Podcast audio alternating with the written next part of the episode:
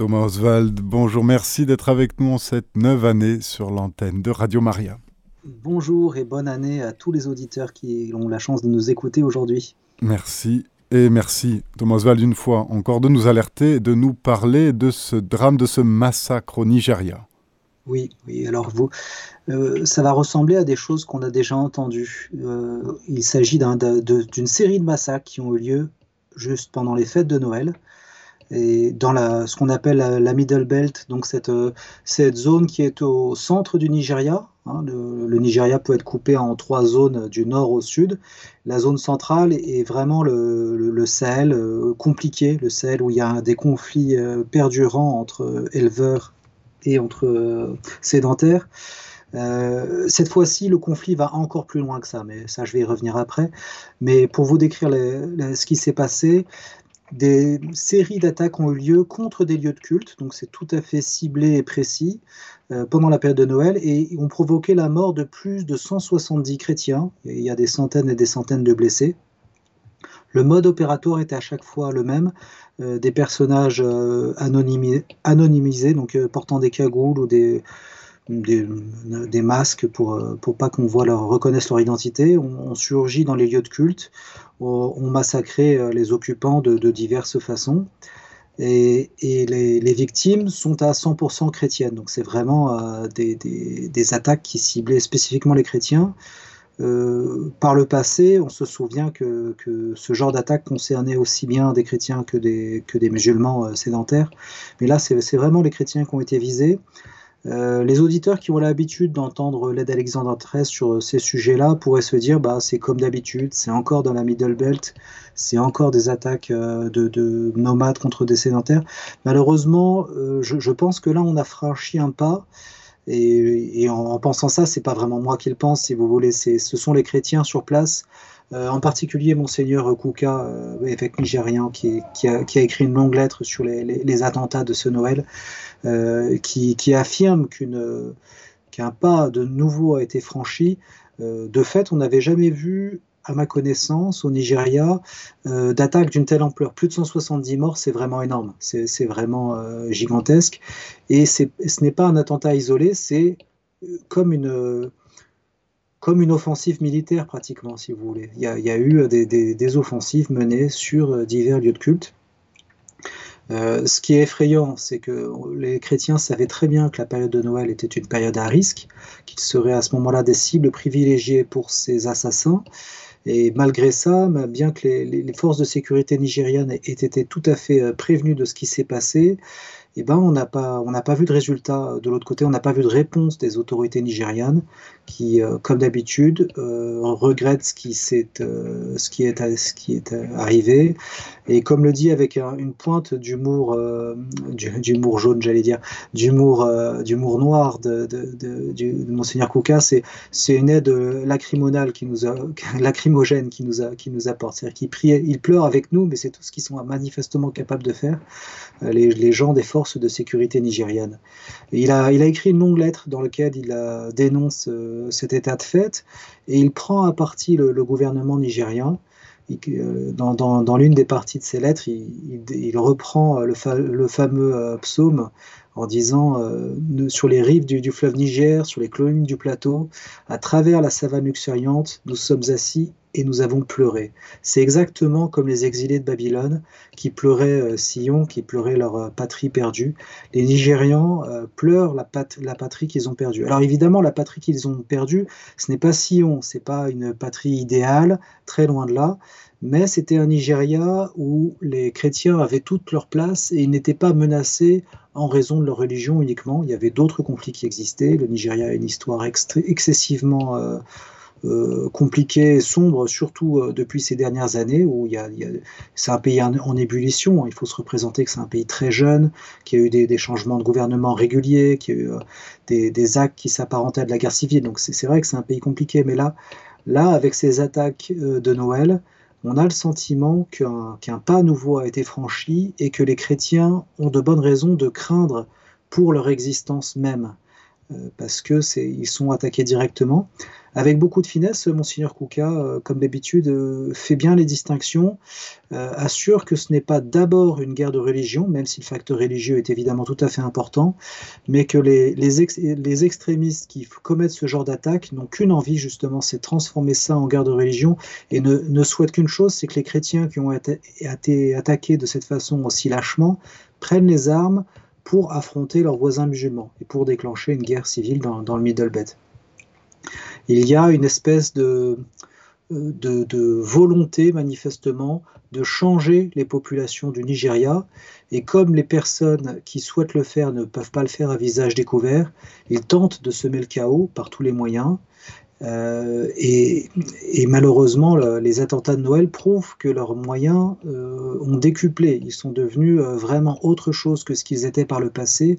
Et ils sont capables d'une, ils ont une capacité de nuisance qu'on n'imaginait pas jusqu'à présent. Donc pour l'aide à l'exemple détresse, c'est évidemment un début de l'année 2024 compliqué où, on souhaite évidemment beaucoup de bonheur à nos auditeurs, mais on commence tout de suite en disant regardez ce qui s'est passé dès, Noël dernier euh, les, assaillants s'en sont pris au symbole de Noël, ont attaqué le jour de la naissance du prince de la paix. Ils, ont, euh, ils sont sortis de leur enfer, pour reprendre euh, les, paroles de Monseigneur Kouka, du, fin fond de l'enfer, et ils ont semé le, chaos, la désolation, le plus grand désordre possible. Donc évidemment, euh, comme d'habitude, j'appelle les auditeurs à, accompagner, euh, à nous accompagner dans la prière pour ces Nigérians, et aussi euh, là, là je, je, je m'implique dedans. Hein. Nous, nous autres qui nous intéressons à ces questions, qui faisons un travail de journalisme, même si nous ne sommes pas tous journalistes, sur sur ce qui se passe là-bas, il va falloir commencer à dénoncer les vrais coupables, ce que fait un peu monseigneur Kouka. il dit qu'il faut commencer à relier des points et, chercher qui est derrière tout ça. Euh, les Peuls, seuls, ne sont pas capables de, ce niveau de violence. Les Peuls ne sont pas un peuple uni euh, qui a un plan clair, si vous voulez.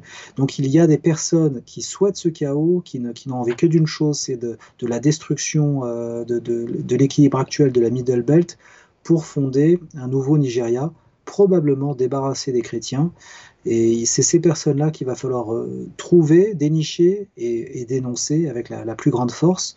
Ce qui se passe euh, en ce moment au Nigeria est, absolument dramatique. Je répète une nouvelle fois que le, Nigeria n'est pas juste un petit pays africain perdu sur la carte qu'on ne connaît pas bien. Le Nigeria, c'est le pays le plus peuplé d'Afrique et ça ne fera qu'augmenter ce sera un des premiers pays en termes de population au monde d'ici la, fin de la, décennie. Euh, donc ce qui se passe là-bas est évidemment d'une importance absolument primordiale et cela, implique des, intérêts nationaux énormes et probablement aussi des, intérêts internationaux euh, gigantesques. On se souvient que dans, la, dans toute la zone du Sahel, l'argent qui peut être injecté en provenance de la, des péninsules arabiques, du Qatar, de, du Moyen, du, de l'Arabie saoudite en particulier. Je ne parle pas des États forcément, mais de, de, personnes dans ces pays-là euh, qui ont de l'argent et qui l'injectent là. Cet argent-là est systématiquement utilisé à mauvais escient et et, va à des personnes qui, manifestement ne souhaitent pas autre chose que le chaos. Donc euh, euh, je, suis d'autant plus euh, attentif, inquiet sur le Sahel en ce début d'année 2024 au regard de, l'ampleur des massacres qui ont lieu à Noël. Chaos au Nigeria et chaos aussi en Ukraine, hein, dont vous, vous voulez nous dire quelques mots. Oui, tout à fait. Alors en Ukraine, vous savez qu'on a des, euh, euh, contacts nous à l'aide d'Alexandre XIII, tout particulièrement avec les catholiques d'Ukraine, hein, puisque c'est évidemment c'est notre réseau, mais ça nous amène à, connaître d'autres, euh, l'ensemble des églises ukrainiennes.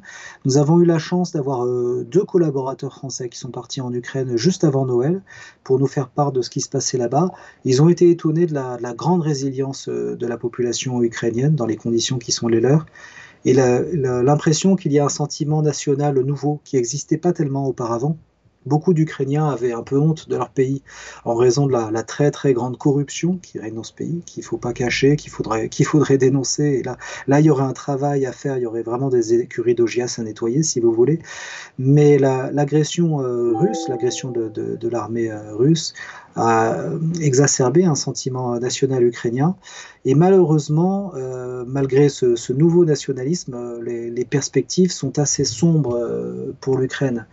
Euh, nous avons en particulier nos, amis de l'Église catholique orthodoxe qui, parlent, qui nous parlent de la situation là-bas et qui, ont, qui nous disent que le, sentiment qui ressort majoritairement, c'est une profonde lassitude. les gens sont fatigués et ils ont, ils ont tous maintenant la connaissance de ce qui va se passer, c'est-à-dire qu'ils ils, savent qu'il n'y a aucune chance pour que ça se termine. Ils le disent comme ça. là, c'est l'archevêque euh, en particulier majeur de Monseigneur euh, Shevchuk, donc le, chef de l'Église euh, catholique ortho, grecque catholique pardon, ukrainienne. Il, il exprime comme ça. Il n'y a aucune chance pour que ça se termine. Et malheureusement, comment est-ce que ça va se terminer? Probablement très mal pour les Ukrainiens qui ont fait le pari de lancer toutes leurs forces pour résister à l'agression russe. Euh, qui ont refusé une paix de compromis au début de l'agression, probablement poussée par l'OTAN, et qui maintenant se retrouvent en grande difficulté avec le sentiment en plus d'avoir été lâchés par leurs anciens alliés. Euh, on sait qu'à présent, euh, en particulier les États-Unis, délivrent beaucoup plus de munitions et, de, et de, soutien à Israël qu'à l'Ukraine. Euh, quant à l'Europe, c'est pas beaucoup mieux. Euh, une statistique démontrait que l'ensemble des, munitions qui avaient été fournies par l'Europe équivalait à celles qui avaient été fournies par la Corée du Nord. Donc ça, donne une idée de, la, du déséquilibre complet de l'engagement des, alliés de l'Ukraine par rapport euh, à celui des, alliés de la Russie. Et les, Ukrainiens continuent à se battre avec un rapport de munitions qui est de l'ordre de 16 à, contre une. Donc quand les Ukrainiens tirent un obus les Russes en, tirent 16. Donc dans ces conditions, on voit mal comment est-ce qu'ils pourraient remporter le conflit. Et les, derniers développements de la, guerre sont tout à fait inquiétants. On voit les, maigres, grains, les maigres gains, pardon, euh, acquis à, grands coups euh, par l'armée ukrainienne euh, pendant l'été, qui sont maintenant réduits à néant, avec des pertes dramatiques côté ukrainien. Les Russes ont probablement aussi des grandes pertes, si vous voulez, mais les, pertes russes sont, sont, comblées alors que celles de côté ukrainien deviennent de plus en plus difficiles à, combler. Des classes d'âge en particulier de plus en plus larges sont, sont, appelées sous les drapeaux. On voit des hommes de plus de 50 ans en Ukraine qui, euh, qui sont euh, appelés à, servir sur le front. Donc les, les, conditions, si vous voulez, sont mauvaises. Et je, je, relais hein, ce, que, ce que nous disent les, les euh, catholiques orthodoxes, les, du catholique, les, les, catholiques, les grecs catholique pardon, euh, ukrainien, euh, on ne voit pas comment est-ce que ça peut bien se finir pour nous. L'Ukraine ne peut pas gagner et la Russie ne peut pas perdre. Donc j'appelle évidemment tous nos, auditeurs à la prière. Euh, la, meilleure réconciliation possible entre ces deux peuples pour que lorsque cette guerre cesse, on trouve enfin une, paix possible. Il y, a, de lourds, lourds passifs euh, historiques que vous connaissez tous, hein, entre Russes et Ukrainiens. Et la, dernière page euh, qui, est en train de se tourner, évidemment, ne, participe pas au retour d'une paix entre ces, entre ces deux peuples. Thomas Oswald, avec l'aide à l'Église en détresse, vous voudriez nous parler ce mois-ci de la Chine aussi. Oui, alors la, Chine est un, c'est un sujet excessivement compliqué à traiter parce que les, Chinois intéressants ne euh, peuvent pas trop nous parler. Euh, ceux qui peuvent nous parler, c'est ceux qui ont une parole tout à fait lissée et qui ne euh, vont rien dire contre le Parti communiste chinois. Et donc, on aimerait bien pouvoir en parler parce qu'on sait bien que les chrétiens là-bas ne peuvent pas vivre librement leur foi. C'est le moins qu'on puisse dire. C'est même, une, c'est même plutôt gentil de dire ça comme ça, si vous voulez. Mais les, euh, la, chance qu'on a eue euh, dernièrement, c'est qu'un prêtre a accepté de nous parler en détail de ce qui se passe en Chine. Il, a, fait un grand voyage là-bas, il nous en a parlé. Et euh, on a pu mesurer ce qu'on savait déjà un petit peu, mais c'est toujours différent de, savoir intuitivement quelque chose et, autre chose d'avoir un témoignage direct. On a pu mesurer l'importance de l'emprise de ce parti sur tous les Chinois, et en particulier sur les religieux, sur les sur les, ceux qui, confessent une croyance hein, quelconque, les, Chinois musulmans, euh, Rohingyas en particulier, les, les, euh, les bouddhistes, mais euh, aussi les, les, membres du Falun Gong. On se souvient qu'ils avaient une, un poids énorme sur les, sur les épaules, mais les chrétiens ne sont pas en reste. Les chrétiens sont considérés comme dangereux parce qu'on considère qu'ils font du prosélytisme et qu'ils professent un esprit critique à l'égard de la, du, Parti communiste chinois. Euh, là-dessus, quelque part, le parti n'a pas tort, parce que dans, la foi chrétienne, on demande une liberté de conscience euh, absolue, on demande à ce que chacun puisse s'exprimer librement et, et, on demande une adhésion profonde de la personne à la foi. Et ces choses-là déplaisent fortement au Parti communiste chinois, pour qui euh, il, a une vérité à dire et personne ne doit, aller contre. Euh, donc la, pression qui est mise sur, le Parti communiste, sur les chrétiens euh, à, toutes sortes de formes. Hein. On a à la fois des, euh, des, des, églises qui sont surveillées, des prêtres qui disparaissent, donc qui passent souvent de longues périodes en prison. Quelquefois, ils reviennent sans jamais pouvoir raconter ce qu'ils ont vécu en prison. Et puis, on a surtout une énorme pression qui est mise à l'encontre euh, de la transmission de la foi, qui est évidemment un sujet majeur. C'est-à-dire que les, les jeunes Chinois jusqu'à 18 ans n'ont officiellement pas le droit de recevoir la moindre instruction religieuse et ils n'ont pas le droit de se rendre à la messe. Donc pour euh, contrecarrer ce, problème majeur, la transmission de la foi, c'est vraiment vital. Euh, les, catholiques chinois ont toutes sortes de contre-mesures.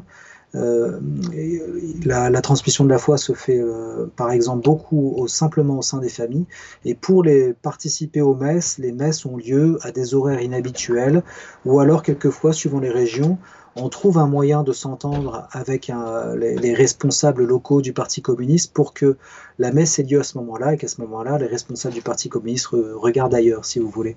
Donc il y a toutes sortes de, stratégies de survie qui sont mises en place de cette façon mais euh, qui sont probablement très provisoires, parce qu'on a vu que depuis 2013 et l'arrivée au pouvoir de Xi Jinping, donc l'actuel euh, président euh, du parti chinois, le président de la République populaire de Chine, pardon, la pression s'est accrue. Les, les, Chinois ont de plus en plus de difficultés à vivre librement leur foi et des lois qui auparavant existaient simplement pour la façade sont de plus en plus appliquées en particulier celle dont je vous parlais, qui concerne la, qui concerne la transmission de la foi euh, à des, euh, aux, jeunes euh, chinois. Merci. Thomas Oswald, vous nous connaissez, Radio Maria, nous avançons vers l'heure de la divine miséricorde et merci d'avoir confié à, votre, à, votre, à notre prière pardon, toutes vos intentions. Nous vous donnons rendez-vous le mois prochain. Merci beaucoup. Avec plaisir. En attendant, n'hésitez pas à ouvrir le magazine euh, L'Église dans le monde. On a de, gros dossiers euh, à venir et puis euh, passer qui, vous intéresseront.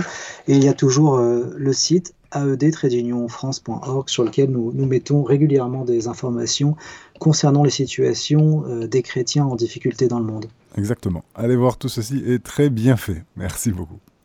Je vous en prie. Et encore bonne année. Chers auditeurs, c'était notre émission Aide à l'Église en détresse. Vous étiez avec Thomas Oswald. Vous pouvez retrouver cette émission podcast sur notre site internet radiomaria.fr.